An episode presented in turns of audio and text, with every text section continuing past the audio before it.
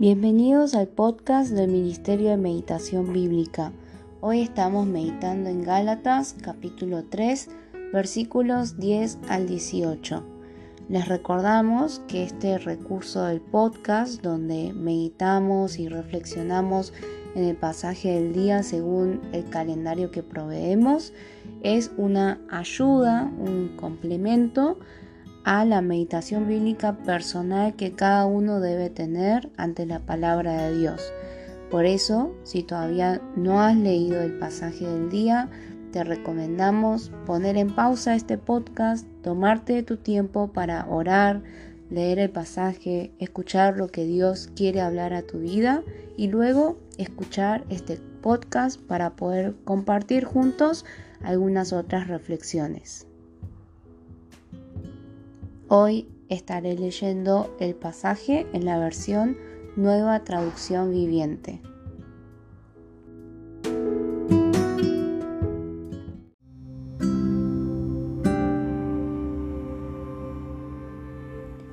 Sin embargo, los que dependen de la ley para hacerse justos ante Dios están bajo la maldición de Dios, porque las escrituras dicen, Maldito es todo el que no cumple ni obedece cada uno de los mandatos que están escritos en el libro de la ley de Dios. Queda claro entonces que nadie puede hacerse justo ante Dios por tratar de cumplir la ley, ya que las escrituras dicen, es por medio de la fe que el justo tiene vida. El camino de la fe es muy diferente del camino de la ley, que dice, es mediante la obediencia a la ley que una persona tiene vida. Pero Cristo nos ha rescatado de la maldición dictada en la ley. Cuando fue colgado en la cruz, cargó sobre sí la maldición de nuestras fechorías, pues está escrito, maldito todo el que es colgado en un madero. Mediante Cristo Jesús, Dios bendijo a los gentiles con la misma bendición que le prometió a Abraham, a fin de que los creyentes pudiéramos recibir por medio de la fe al Espíritu Santo prometido. Amados hermanos, el siguiente es un ejemplo de la vida diaria. Así como nadie puede anular ni modificar un acuerdo irrevocable, tampoco en este caso. Dios ha dado las promesas a Abraham y a su hijo. Y noten que la escritura no dice a sus hijos, como si significara muchos descendientes. Más bien dice a su Hijo, y eso sin duda se refiere a Cristo. Lo que trato de decir es lo siguiente. El acuerdo que Dios hizo con Abraham no podía anularse 430 años más tarde, cuando Dios le dio la ley a Moisés, porque Dios estaría rompiendo su promesa. Pues si fuera posible recibir la herencia por cumplir la ley, entonces esa herencia ya no sería el resultado de aceptar la promesa de Dios, pero Dios, por su gracia, se la concedió a Abraham mediante una promesa.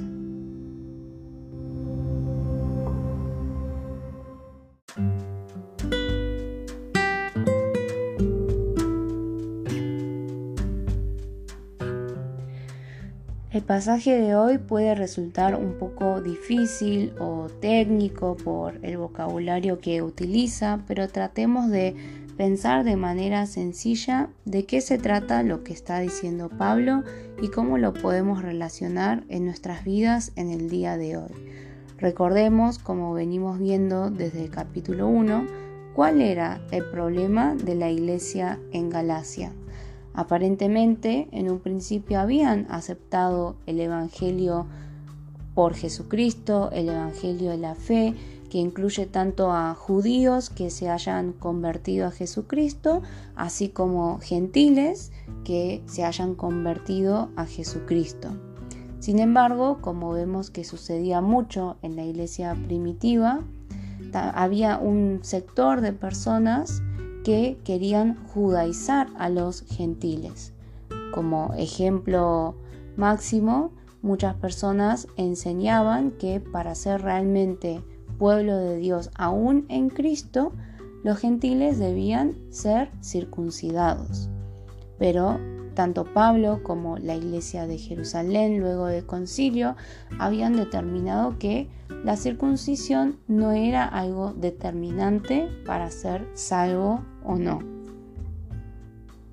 Sin embargo, parece ser que para algunas personas de hecho les resultaba atractivo pensar que había una serie como de lista de requisitos, de cosas que tengo que hacer y no tengo que hacer para sentirme seguro de que soy salvo o no.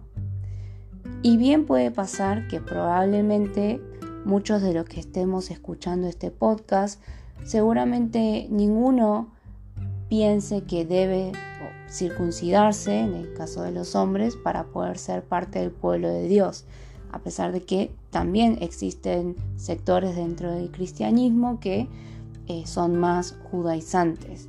Pero estamos viendo que Pablo, así como las columnas y los pilares de la iglesia de Jerusalén, ya habían determinado que esa parte de las leyes no eran necesarias cumplirlas. ¿Por qué? Porque por Cristo, mediante la fe, nosotros nos volvemos parte del pueblo de Dios. Pero sin embargo, a pesar de que este ejemplo en la circuncisión parece ser algo tan lejano a nosotros, podríamos reflexionar y preguntarnos cada uno, no solamente uno, sino en mi congregación, si no hay una serie de lista o requisito o cosas que a veces no están escritas en papel, a veces no están explícitas, pero que en diversas situaciones sale a la luz una serie de requisitos que nosotros tenemos en nuestra mente para poder considerar si alguien es un cristiano verdadero o no. Y que dentro de esa lista bien pueden haber cosas bíblicas, cosas que son correctas, pero también pueden haber ciertos requerimientos que no son tan necesarios y que son una ley o una regla que nosotros humanamente hemos impuesto. Es un poco difícil quizás dar ejemplos porque hay ciertos temas que para dependiendo del el contexto cultural cristiano en el cual cada uno haya nacido y crecido, pueden ser cosas muy determinantes o cosas que no son tan importantes y por eso sería un poco difícil dar ciertos ejemplos. Pero voy a mencionar solo algunos no para que nos quedemos fijados en esos ejemplos, sino que nos ayuden a pensar si no hay cosas de ese estilo que nosotros tenemos en nuestros pensamientos. Por ejemplo, algunas iglesias no permiten que haya guitarra eléctrica o batería y otras iglesias sí lo permiten. O hay iglesias donde directamente no se toca ningún instrumento y solo se permite cantar con las voces. Hay otras iglesias donde el pastor principal puede ser pastor porque simplemente haya recibido un llamado de parte de Dios y no tener ningún estudio académico ni ningún aval. Pero hay otras iglesias que no se permite eh, que pueda subir al púlpito una persona que no haya tenido un título académico de teología. Hay iglesias donde a las mujeres no se le permite hacer ciertas tareas y hay otras iglesias en las que sí pueden cumplir esas tareas. Bueno, de esta manera hay una gran diversidad de requerimientos que dependiendo de dónde hayamos crecido culturalmente en nuestras iglesias, podremos considerarlas más determinantes o no. Sin embargo, lo que podemos reflexionar a través de este pasaje es justamente eso, poder reflexionar en, esas, en esos pensamientos que tenemos y recordar que el ser salvo no es por el cumplimiento de una serie de leyes o de requisitos, en este caso sería de la ley de Moisés que habla de la circuncisión y de muchos otros requerimientos. Y Pablo está recordando que ser cristiano no se trata de poner una serie de lista de cosas que hago y que no hago, sino que se trata de recordar que la salvación es por la fe en Jesucristo. En el versículo 11 particularmente se habla de esta cita de el libro de Habacuc, el justo por la fe vivirá. Para hacerlo de manera muy breve, en el momento en el cual aparece esta, esta oración, el justo por la fe vivirá en el libro de Habacuc, Habacuc está hablando acerca del juicio que va a tener el pueblo de Dios, justamente porque porque vivían en desobediencia a la ley de Dios. Pero Dios no solo promete que ese juicio vendría según lo que él ya había hablado en el desierto, en Deuteronomio 28 o en Levítico 26, sino que Dios también promete que luego de ese juicio habría una restauración, pero que sí, que juicio vendría porque las personas estaban desobedeciendo a la ley. En medio de ese contexto, dice, el justo por la fe vivirá.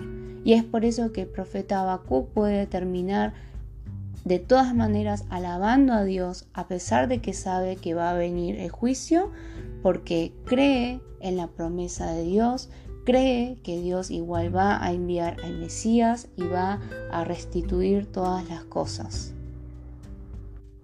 Y ahora, a la luz del Nuevo Testamento, y en cumplimiento de la promesa que Dios hizo a Abraham, sabemos que ese Mesías ha venido.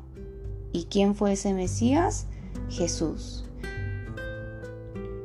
Jesús fue quien llevó esa maldición que todos nosotros merecíamos ante la ley, porque así como el pueblo de Israel en el tiempo del profeta Habacuc, como cada uno de nosotros delante de la ley, no hay nadie que pueda considerarse justo, perfectamente justo. Y es por eso que Pablo está diciendo que por la ley es imposible ser salvo. Entonces, si todas las personas que desobedecen la ley son malditas, ¿qué hizo Jesús? Jesús vino a esta tierra y cuando murió en la cruz llevó esa maldición que nosotros merecíamos. Es por eso que cuando tenemos fe en Jesucristo y no en nuestras obras de la ley, no en nuestra jactancia, no en lo que nosotros hayamos hecho o no, sino en la obra que Jesús hizo, en la obra que Dios hizo al enviar a Jesucristo, es así que podemos tener la salvación y recibir la promesa del Espíritu Santo. Esta fue una promesa que Dios hizo 430 años antes de dar la ley. Fue una promesa que le hizo a Abraham, que mediante su simiente, es decir, Jesucristo, todas las familias de la tierra, no solo los judíos, sino todas las naciones, iban a recibir la bendición de la salvación por medio del Hijo de Dios. Entonces, para ir finalizando, esta reflexión que quizás termine siendo más una explicación, podríamos poner en la balanza qué es lo que consideramos más importante, tanto cuando vemos nuestra propia vida o vemos la vida de un hermano. ¿Qué consideramos más importante? ¿Nuestra fe en la obra de Cristo o nuestra jactancia en las cosas que nosotros estamos según nuestra perspectiva, haciendo bien delante de Dios. ¿Qué es más importante para nosotros? ¿El Dios que hizo una promesa y que lo ha cumplido o solamente nuestras obras? Claro está que eso no significa que no debamos darle importancia a la obediencia, pero sí cuestionarnos esa lista que nosotros hacemos sobre obedecer es una lista que realmente tiene que ver con la salvación, es decir, tiene que ver con que yo cada día sea más como Jesucristo, que yo cada día deseche mi ego, muera a mí mismo y sea una persona más amorosa, bondadosa, generosa. Es decir, esa lista tiene que ver con un cambio interior de mi carácter o esa lista que yo pienso que tengo que obedecer tiene que ver con requerimientos, con religiosidad, con cosas que como o no como, que hago o no hago, que me visto o no me visto. Esa lista se trata de cuestiones externas o cuestiones internas. Pablo está recordando que todas esas cosas externas no son las cosas que nos hacen salvos, sino que mediante la fe en Jesucristo, Dios está haciendo su obra al transformar nuestro interior porque el Espíritu Santo está en nuestro interior. Entonces, ¿qué es lo que estamos considerando más importante? Y no sucede muchas veces que cuando nos apegamos a nuestra lista nos volvemos personas más frías, más críticas, más juzgadoras, más justicieras y no practicamos amor, consideración y benevolencia con el otro?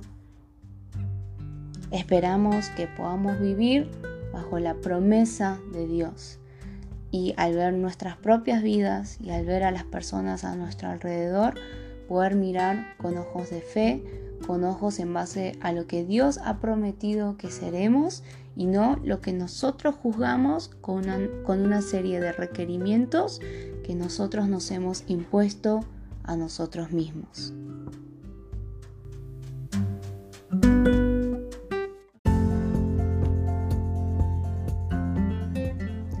Te invitamos a compartir este podcast con tus contactos para que también pueda ser de ayuda en su meditación bíblica personal. También podrás visitar nuestra página web www.meditacionbiblica.com. También nos puedes encontrar en YouTube como Meditación Bíblica Internacional, en Facebook como Ministerio de Meditación Bíblica y en Instagram como arroba meditación bíblica. Esperamos que estos recursos puedan ser de ayuda para tu relación personal con Dios cada día en la palabra.